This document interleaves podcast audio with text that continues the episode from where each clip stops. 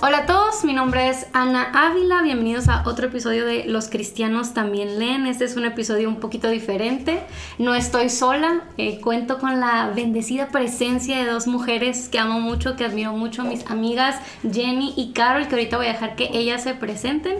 Estoy muy contenta de tenerlas por acá y vamos a platicar un poquito acerca del hábito de la lectura en el contexto de la maternidad, cómo la hacemos, si es posible o no es posible, una vez que tienes hijos ya no puedes leer jamás o qué onda. Entonces, antes de empezar a platicar del tema, eh, me gustaría que se presentaran aquí las invitadas. Carol, cuéntanos un poquito de quién eres, qué haces y cuántos hijos tienes para que más o menos se ubiquen en tu realidad. Bueno, mi nombre es Carol de Rossi, Ah, sí, miren, aquí están niños presentes en la vida real, entonces para que vean que no estamos inventando, sí tuvimos hijos. Este, entonces Carol ya atendió a su pequeña y va a volver a presentar. Mi nombre es Carol, eh, yo estoy casada con Fabio, hemos estado casados por nueve años ya y tenemos dos hijos, Isabela que tiene cinco y Juan Andrés que está a punto de cumplir cuatro años, así que soy mamá de dos niños que están casi seguidos y por lo que he visto es una vida bastante caótica. Sí. Jenny. Bueno, me llamo Jenny Burkholder. Eh, muchos no pueden pronunciar eh, nuestro apellido, especialmente acá en Latinoamérica. Soy mamá de tres niñas. Eh, Dios nos ha bendecido con tres princesas. Estoy casada con Justin, ya llevamos 12 años casados. Y bueno, estos últimos seis meses me he dedicado a clases virtuales aquí en la casa. Eh, yo sí soy maestra, yo sí me dedico a eso, pero no de niños chiquitos, así que sí ha costado un poquito, pero ahí vamos. Sí, yo siempre, a mí también me encanta dar clases, pero yo siempre decía de que de prepa, que es high school, para arriba, porque de más abajo es como. Sí, de los es que yo no les tengo paciencia. A mis hijas sí, pero. pero a los dedos, a los Sí, a como 20 niños. No. Pero, ¿Cuántos años tienen tus hijas? Isabela tiene 6 años, Olivia tiene 4, y Soy tiene año 4 meses. Ok. También son seguiditas. Eh, sí. Sí, tú, Ana. Yo, bueno, soy Ana, tengo 28 años, estoy casada con Uriel desde hace 6 años y tenemos al pequeño Judá de 2 años, ya recién cumpliditos, un torbellino musical. y pues ahí estamos también en casa, todos como todos en la cuarentena. Eh, aprendiendo a adaptarnos a la nueva realidad. Y bueno, yo quería platicar con ustedes porque una de las cosas que eh, pues en, en, los contextos donde me muevo hablando de libros y de lectura y de hábitos y todo eso es que muchas eh, mujeres que tienen a sus hijos piensan que ya es demasiado tarde para ellas, para desarrollar el hábito de la lectura. Piensan que si hay una mamá que que lee es porque o alguien más le hace todo o, o porque pues es súper poderosa, tiene superpoderes o a lo mejor es una persona que eh, no sé, es algo fuera del otro mundo o que, o que ya desarrolló el hábito de la lectura desde mucho tiempo antes y ya en esta etapa pues ya, como yo ya no alcancé a hacerlo antes ya no puedo. Entonces me gustaría platicar un poco acerca de esto, de, de cómo hemos podido desarrollar el hábito de la lectura siendo mamás y cómo cultivamos esa, esa práctica a pesar de que todas tenemos diferentes responsabilidades, diferentes eh, horarios, diferentes cantidad de hijos, diferentes temperamentos de nuestros hijos. Entonces eh, queremos ofrecer un poquito de variedad y, y les animamos a que no piensen ah, no, es que Jenny puede hacerlo porque esto y esto otro. O ah, es que Carol lo hace porque esto o aquello. O es que Ana, no, si yo tuviera esto o aquello, entonces sí podría. Como que ese es nuestra, nuestro modo de pensar, ¿verdad? Siempre poner este de que, ah, sí, ellos sí pueden, pero yo no. Y no te decimos tampoco que tienes que hacer las cosas que nosotros hacemos de la manera en que las hacemos necesariamente, pero sí es como inspirarte, agarrar ideas y adaptarlas a tu necesidad. Y quizá eso puede ser de ayuda, es lo que queremos ser como de ánimo. Entonces me gustaría empezar hablando de quizá Carol, ¿puedes contarnos cómo es un día de tu vida? Obviamente sé que todos los días son diferentes, pero en general, ¿cómo luce un día en tu casa con tu familia? Y cómo has podido integrar la lectura en esos espacios de tu realidad. Ok, un día de mi vida desde hace seis meses, porque hace seis meses los días ya son muy diferentes a lo que conocíamos exacto. antes. Y quizá vale la pena mencionar que cuando empezamos esta, esta temporada enfrentando la pandemia, quizá muchas de nosotras como mamás pensábamos, bueno, esto ya va a pasar un par de semanas y esto se va a ir, pero creo que ya llegó el tiempo en el que nos hemos resignado y hemos entendido que quizás esto va a ser mucho más largo de lo que pensábamos que iba a ser. Así que un día para mí luce levantarme eh, vamos a decir horas porque me da pena decir a qué hora me levanto. Dale, dale, dale. dale. bueno, yo me levanto entre seis y media y siete y media. ¿Qué te da vergüenza? Ah, ¿por qué? Yo pensé que se Es que Ana se levanta temprano por esa mañana. ya está almorzando a esa hora. siete estoy Entonces, si yo me levanto a las 7, yo digo, ok, Ana ya va por su segunda refacción. Mientras que voy a empezar a hacer el desayuno. Pero bueno, me levanto, eh, trato de hacerlo un poquito antes de que los niños se despierten para yo poder tener esos minutos de despertar, estar ya consciente cuando ellos bajen y, poder haber avanzado en algo, ¿no? Entonces, eh, empiezo así el día. Generalmente me voy directo a hacer el desayuno. Si me levanté y los niños tardan un ratito más de lo normal en levantarse, aprovecho ahí a, tener la primera lectura del día, que es mi devocional.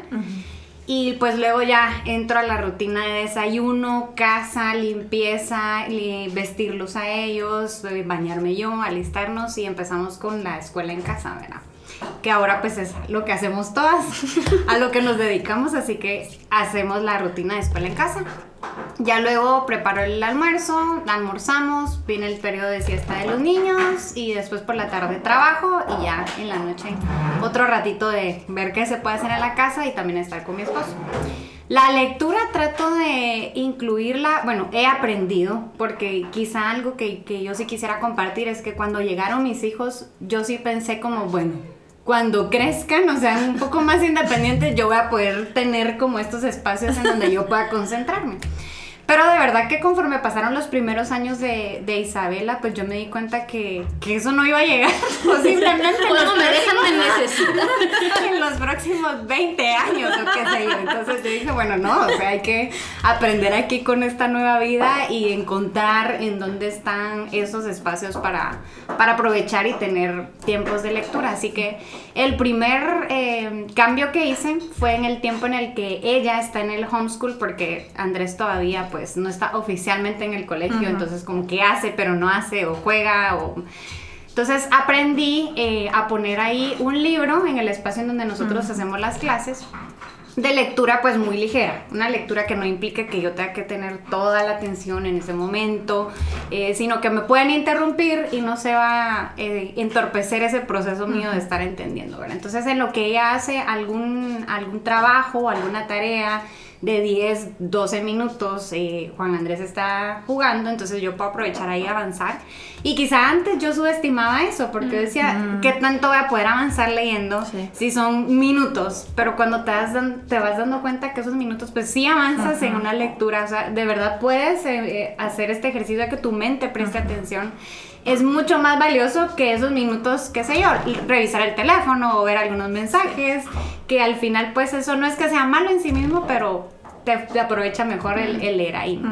Otro cambio que también hice pues fue eh, cuando llegaron los hijos, no sé si ustedes identifican, pero la mesita de noche se vuelve como este centro de operaciones, ¿no? Eh, Están las toallitas húmedas, hay pañales, hay cremas, hay pachas, hay leche, hay de todo. Monitor. Entonces, sí, monitor, que si el ruido, que si esto, entonces eh, a mí se me habían desaparecido los libros de la mesita. Mm, entonces fue como volver a crear ese hábito de tener algo en la mesita para que cuando haya un tiempo en el que yo pase por ahí, que también de mamá uno dice, pues en qué momento me voy a ir a tirar a la cama, a leer mi libro, eso no existe. Pero el tenerlo ahí a mí me servido para las noches, antes de dormir. Eh, de repente si me levanto, por ahí creo que Ana ya veo que puse mi rinconcito ahí de lectura, porque a veces me despierto eh, en la noche o pierdo un poquito como el, el sueño que tenía. Y la costumbre era el teléfono. Y el teléfono realmente lo que hace es como poner la mente en este estrés de estarte enterando de lo que está pasando, que si esto, que si lo otro. Entonces yo dije, no, o sea, voy a aprovechar esos minutitos en los que me vuelve a dar sueño eh, para leer algo. Así que he tratado de tener un libro ahí. Y otros tiempos de lectura eh, son en la oficina cuando mis hijos están teniendo tiempo con mi esposo, en el tiempo en el que yo puedo trabajar. Eh, procuro también estos espacios en los que hago una pausa, eh, tal vez como que ya no estoy eh, viendo que las ideas están fluyendo, entonces me detengo, camino un poquito, leo un poquito. Eh, principalmente ahí es donde yo hago las lecturas que requieren más atención, en donde yo pues voy a subrayar o tomar notas o todo como que estar más consciente de lo que estoy leyendo. Y pues lo otro que también ya vamos a hablar más adelante porque por ahí escuché a Jenny eh, decir que compartimos esto es cuando los niños hacen siesta. que, que, a mí siempre, y me imagino que a ti te han preguntado, porque a mí dicen, pero Isabela con 5 años todavía hace siesta.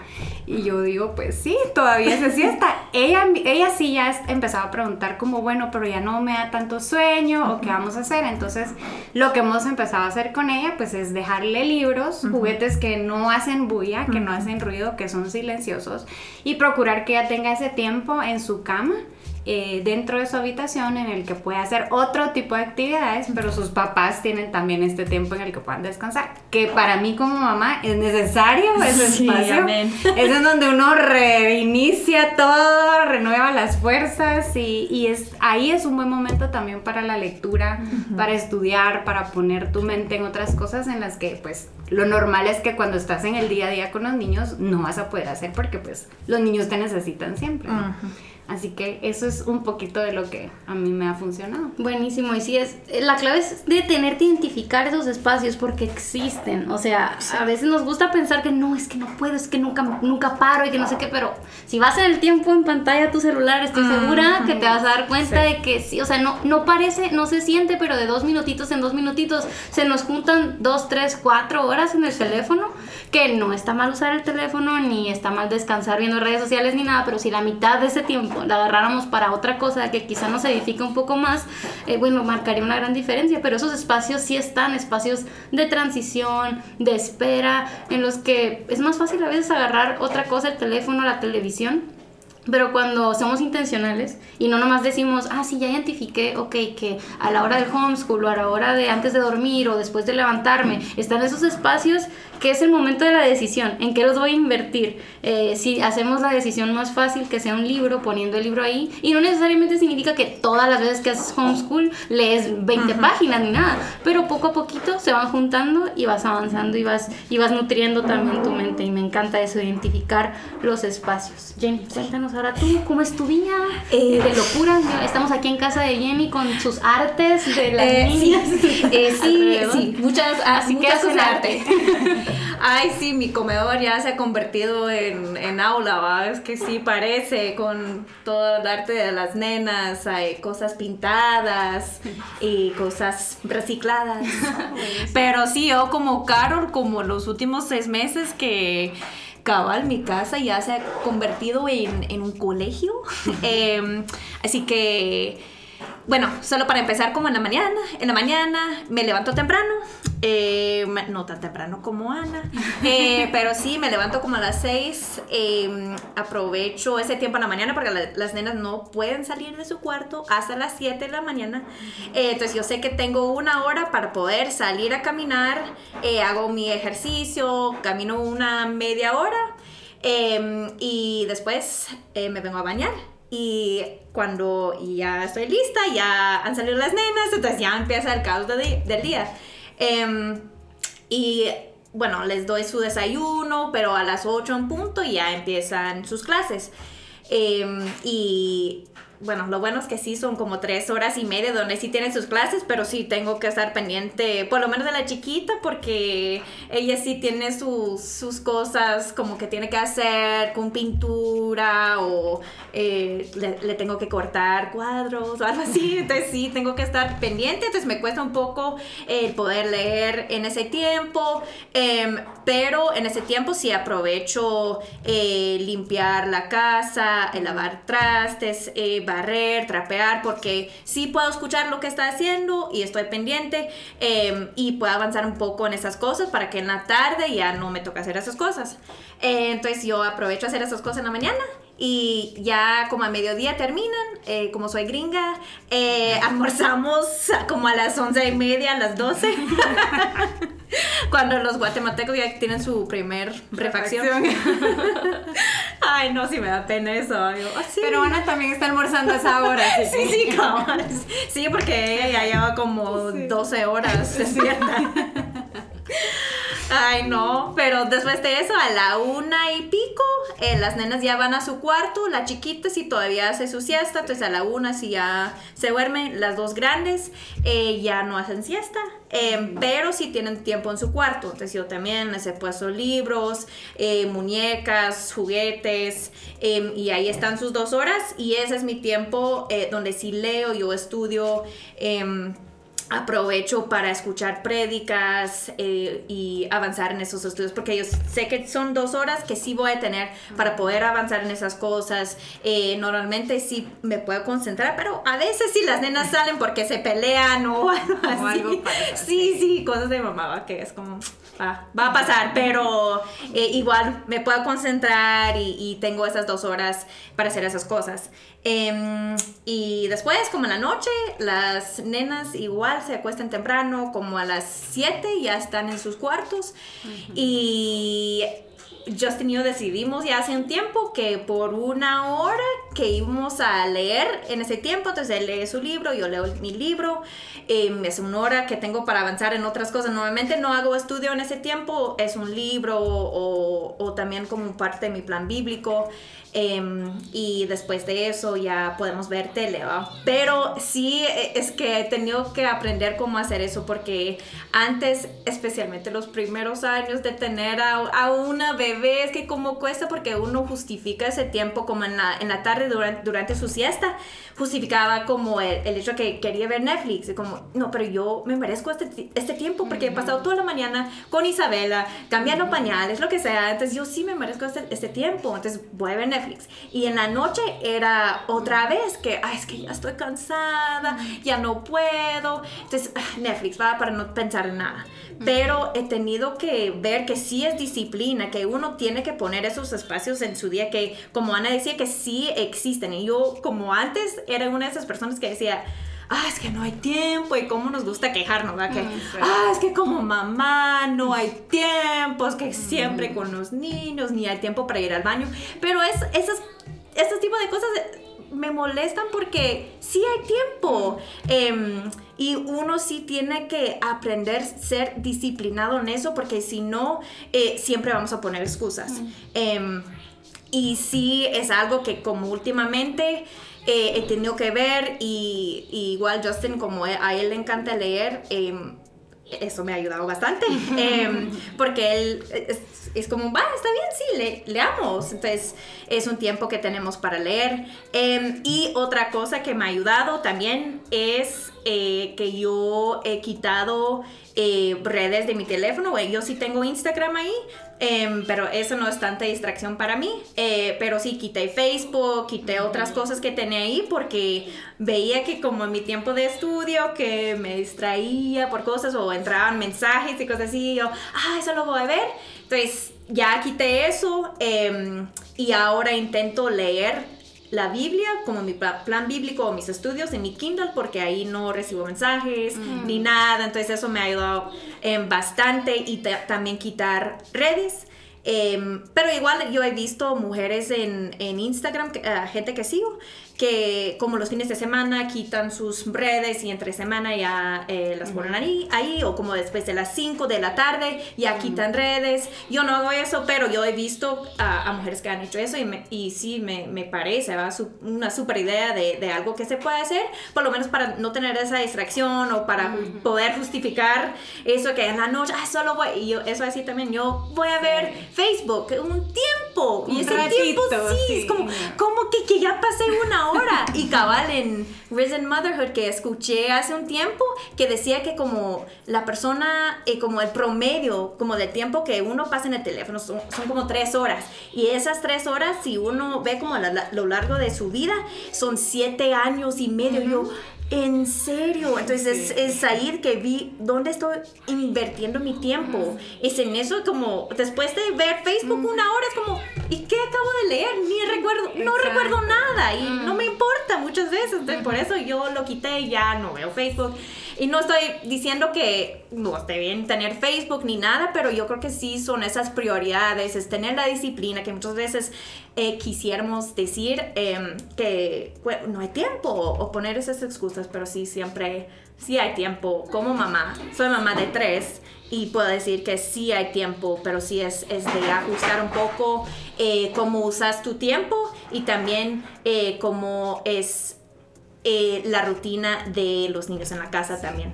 Sí, eso me gusta mucho y he aprendido mucho de ti, Jenny, eso porque creo que eso es algo muy cultural, muy normal en Estados Unidos, de donde ustedes son y que es muy común que los niños tengan hora de despertar y si se despiertan antes, ellos ya saben que no pueden salir de su cuarto hasta cierta hora, igual hora de dormir, aunque no tengas sueño, te vas a tu cuarto y hasta que te des sueño y te duermas, eh, hora de la siesta, de y, y, eso es muy común y, y es algo que ayuda mucho porque no es solo como a encontrar el espacio de tiempo que me sobra, sino crear intencionalmente espacios en los que ya sabes que hay bien el tiempo en el que te vas a poder concentrar y eso también es muy bueno.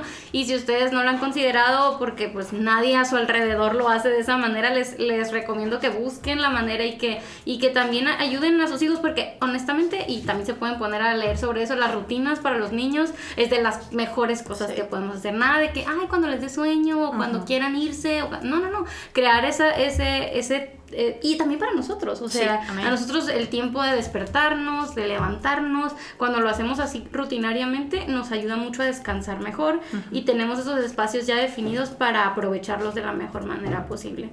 Eh, sí. Y creo también que es bueno no, no ver eso como algo que nos tiene que dar culpa. O sea, porque quizá pueden pensar como, pero ¿cómo voy a dejar a mi hijo encerrado en su cuarto? ¡Qué mala mamá! El calabozo. ¡Jaula! Sí, sí. Y no, no es eso. O sea, quizás se pueda escuchar así, pero no es como que los hijos estén encerrados en el cuarto y, sea una tragedia y sea un mal para ellos. Es bueno para ellos tener ese tiempo, aprender que no todo el tiempo es para hacer ruido, para gritar, para correr, o sea, hay un tiempo de descansar. Y aunque ya no hacen siesta, o sea, ellos aprenden a que es un tiempo de descansar y leer también ellos, eh, tener ese hábito de la lectura, pero también es bueno que ellos vean y sepan que sus mamás también necesitan ese tiempo, que si lo usamos bien es un tiempo de crecer, de alimentarnos nosotras, porque cuando yo no hago el devocional en la mañana, ese es mi tiempo de, en donde yo sé que si no lo es en la mañana es durante la siesta o lo primero que hago en mi bloque cuando voy a trabajar. Entonces es bueno que ellos también sean conscientes de que sus mamás necesitan este tiempo para ellas, para leer, para crecer, para tener conocimiento y que beneficia también la vida de nuestros hijos. Entonces no es algo como que tiene que traernos culpa o que bueno, somos mamás, ya nunca más en la vida yo voy a poder tener este tiempo para mí. O sea, no somos mamás, pero seguimos siendo seres humanos que tienen necesidades y es parte de, de ser conscientes de eso, ¿no? Y quizá antes de que sigas, yo escuchaba a Jenny hablar de las excusas. Y sí, somos muy buenas poniendo excusas para, para justificar eso que no hacemos. Pero también como mamás yo creo que es bueno que tengamos expectativas correctas, mm, porque quizá cuando empezamos, no pues todo lo que nos venden las redes ahora o quizá lo que teníamos antes es como, bueno, es que para que yo pueda leer voy a tener mi taza de café, voy a estar sentada en una hamaca con los pies cruzados para arriba en donde me pegue el viento y me sople suavemente y yo voy a abrir mi libro y va a haber silencio en toda la casa. Y es como ir entendiendo que bueno, la vida cambia entonces yo también tengo que cambiar. tengo que cambiar y modificar esas expectativas. Y a mí me pasó mucho al inicio cuando ya yo tenía estos tiempos en donde nos, nos acoplamos con Fabio y Fabio se queda con los niños en este periodo de tiempo y yo puedo estudiar y hacer esto.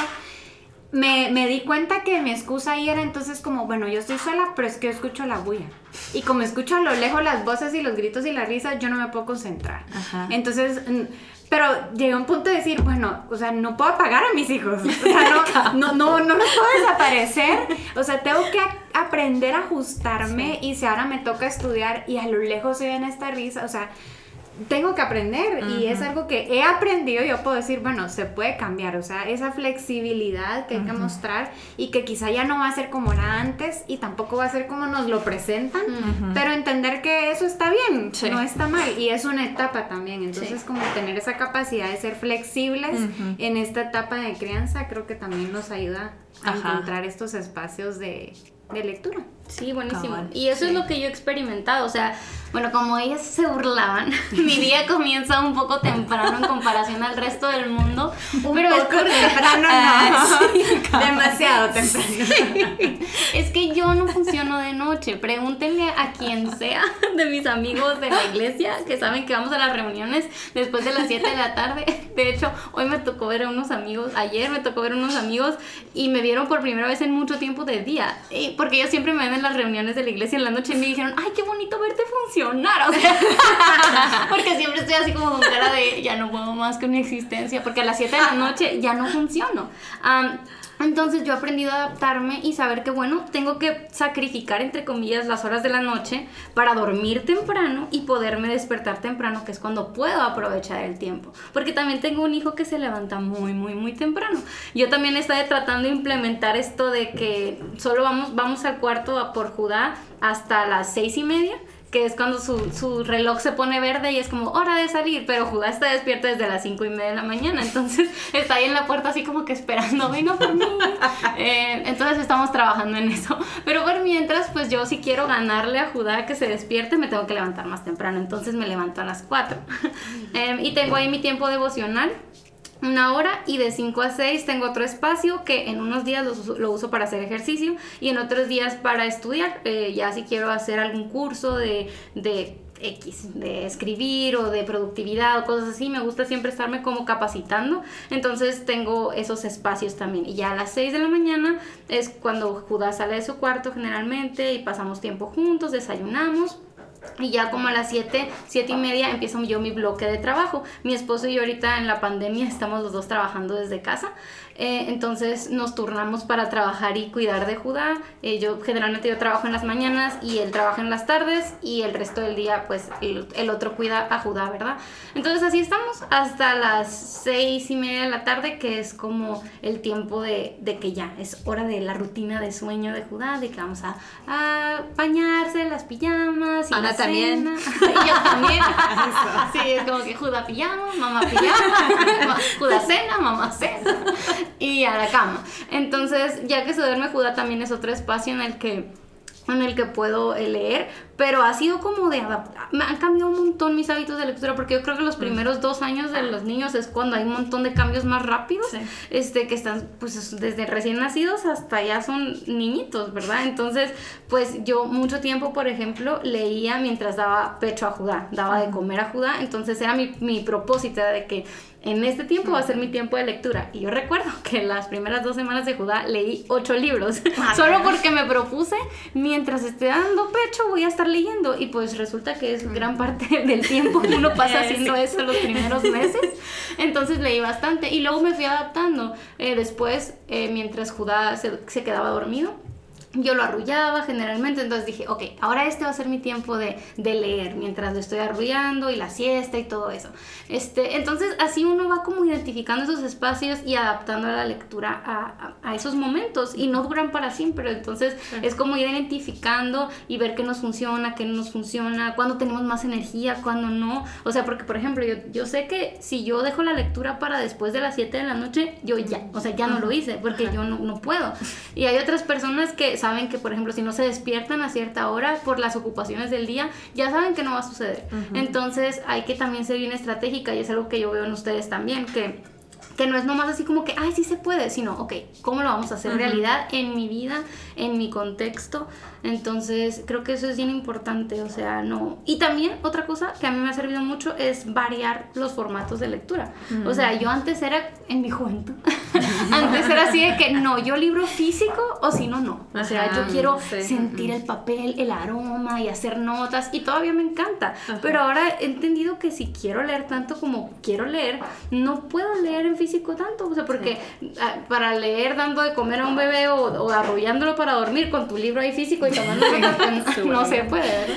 Entonces yo te compré también una, un Kindle y ese me ayuda mucho a leer en cualquier situación, o sea, con una mano y tengo ahí cientos de libros disponibles. Otra cosa que hago también son los audiolibros. Sé que a muchas personas no les gustan, pero es cuestión de agarrarle el gusto y encontrar un buen narrador, porque sí hay libros que, si no te gusta la voz de quien está leyendo, pues no, te va a funcionar, ¿verdad? Pero a mí me ha servido mucho. Y, y no es una lectura de estudio, es como que no vas a memorizar todo ni vas a poder hacer muchas notas, pero es una buena lectura ligera. Y a mí me sirve cuando voy a pasear con Judá, vamos en su carruaje y en el parque y yo en vez de estar ahí nomás papaloteando o escuchando, no sé, música, que quizá hay personas que también puedan disfrutar eso y está bien, pero también variarle y poner algún libro, este y escuchar. Entonces, eh, también como me he adaptado, no, no, solo en, cuestión de tiempos y de contextos a la hora de leer, sino también en, en el mismo formato de la lectura. Entonces, es cuestión de, de no escuchar tanto las excusas, identificar los espacios dentro de nuestra realidad y empezar a hacer ajustes pequeñitos. O sea, no tiene que ser nada revolucionario, ¿verdad? No sé si tengan algo más que añadir, quizá las excusas más comunes que han escuchado o ustedes incluso, ya Jenny ya contó un poquito de cómo ella batallaba antes, no sé si Carlos, si tú tengas así como que también tu historia con la lectura o siempre ha sido una Nunca super mega lectora. claro, yo como te decía, o sea, yo cuando nació Isabela, yo me, yo creo que pasé unos dos, tres años en los que leí muy poquito. La caja de, de porque yo sí, yo sí, sí, la caja de cereal mientras, mientras desayunaba. Sí, porque yo sí eh, caí en, en, eso de esperar como yo quería el, el ambiente ideal, el lugar ideal, cero interrupciones, hasta que no, o sea, yo ya caí en cuenta de que eso no iba a regresar. Y, y, tenía que ver de eh, cómo, de, o de qué forma yo encontraba cómo hacerlo, ¿no? Entonces, eh, eso, eso, el, para mí fue mucho lidiar con expectativas y entender que la vida cambió, o sea, no va a poder ser lo que era antes y tampoco idealizar lo que, lo que no tenemos, ¿no? Sino aprender en nuestra realidad y en nuestro entorno cómo podemos hacer. Los audiolibros a mí me han gustado mucho para el tiempo en el que cocino mm. o cuando lavo platos. A mí no me gusta lavar platos. Entonces, cuando yo veo que hay demasiados platos, lo que más me cuesta es lavar las ollas o los sartenes. Yo digo, bueno, aquí necesito pues, escuchar algo que me distraiga en donde yo deje de poner tanta atención a que estoy lavando lo que no me gusta entonces los he, los he aprendido a usar en la cocina. Ha sido donde he encontrado que están de fondo, no necesito el, dedo para estar pasando las páginas. Entonces cuando siento pues ahí ya un capítulo, capítulo y medio en lo que yo la ve y guardé, entonces también ha sido como un buen distractor para, para no estar ahí enfocándome en lo que Sí, es cuestión de adaptarse. Me da mucho gusto escuchar eh, tantas historias diferentes y yo creo que esto, o sea, a lo mejor te confronta, a lo mejor esperamos que te anime, es el, objetivo, o sea, más que sentirte culpable de que yo no puedo, es como, ok, ya no lo hiciste hasta este momento de tu vida, pero si estás entendiendo que sí puedes, qué cambios podemos hacer, poquitos ajustes chiquititos, no tienes que empezar así como que voy a meter a mis hijos dos horas al cuarto a partir de mañana Obviamente es un, es un, periodo de transición, de poco a poco ir aprendiendo y no rendirse. O sea, porque eso, eso es bien común. O sea, tanto en, por ejemplo, en crear esas estructuras con los niños, que es como que el niño no reaccionó de la manera favorable el primer día, es como que ya, es que yo sabía, es que no se puede con este niño, pero es un periodo de aprendizaje, como cualquier cosa, uno batalla en adaptarse poco a poquito. Igual nosotros, o sea, no es como que ahora sí, hoy voy a cambiar y a partir de mañana vas a leer un libro a la semana, o sea, no, es poco a poquito ir haciendo ajustes eh, e ir viendo cómo, cómo vamos, eh, vamos viendo resultados a partir de esos pequeños ajustes y va a valer la pena porque nuestros hijos nos imitan. Una de las preguntas más comunes que me hacen es, ¿cómo le hago para que mi hijo desarrolle el hábito de la lectura? Es como lo más común, porque como mamá sabemos que es importante y queremos que disfruten leer no solo como porque en la escuela. Eh, y, yo creo que la manera más importante es siendo lectores primero nosotros, porque los niños nos imitan y no parece, pero o sea, Judá con sus dos añitos, él va por sus libros y se siente enseguida de mí y, y aunque al principio era como que no me ponía atención y yo leía como la loca, mira el libro y que no sé qué. Y de, poco a poco ellos entienden y van viendo que es divertido y que aprenden. Y, y, aunque estén cinco minutos ahí con nosotros sentaditos, luego esos cinco minutos se vuelven siete y luego diez y luego quince y poco a poco van creciendo también así como nosotros. Entonces eh, busquemos ser esos lectores que queremos que nuestros hijos sean. Un pasito a la vez, no tenemos que acabarnos un libro de aquí a mañana hacer ajustes, identificar esos espacios y saber que sí se puede. Bueno, chicas, un placer charlar con ustedes. Muchas gracias por compartir sus experiencias con nosotros y gracias a ustedes por escucharnos. Espero que se hayan llevado algo de aquí y que empiecen a hacer esos pequeños cambios para caminar en la dirección correcta. Nos vemos a la próxima. Bye.